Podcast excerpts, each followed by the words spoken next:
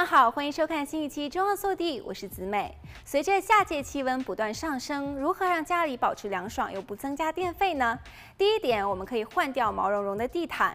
如果你的家里到处都是舒适的羊毛地毯，或者是蓬松的绒毛地毯，那么是时候把它们卷起来，收藏在安全的地方，避免虫咬，远离阳光直射，以免地毯褪色。这样一来，光秃秃的硬木或是石材地板会让大家的脚下更加凉爽。对于那些需要地毯的小地方，比如说床边或者是厨房水槽下，可以换上一块天然纤维的平织地毯。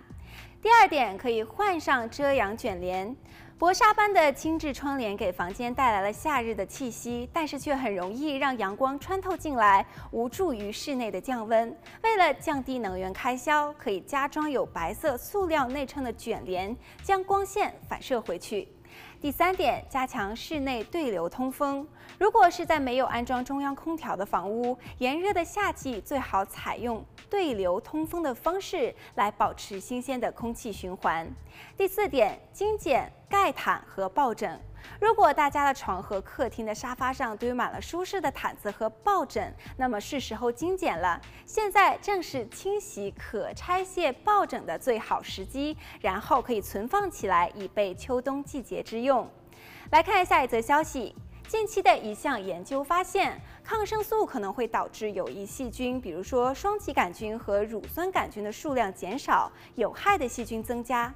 那么，要保持肠道菌群健康的最佳方法之一，就是将植物性饮食纳入饮食计划。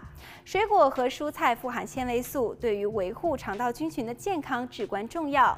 纤维素有助于滋养肠道中的有益细菌，促进有益细菌的生长和种类的多样性。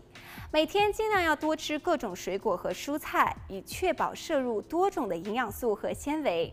全谷物，比如说糙米、藜麦和全麦富含纤维素。全谷物还包含益生元及难以消化的纤维，这些纤维在我们的肠道当中喂养那些益生菌。豆类包括豆子、扁豆和鹰嘴豆等等，都是纤维、蛋白质和其他必需营养素的优质来源。它们也同样富含益生元。另外还有发酵食品，比如说德国酸菜、韩国泡菜等等，都含有活性微生物，有助于补充和丰富肠道菌群的种类。发酵食品还可以增强免疫系统的功能。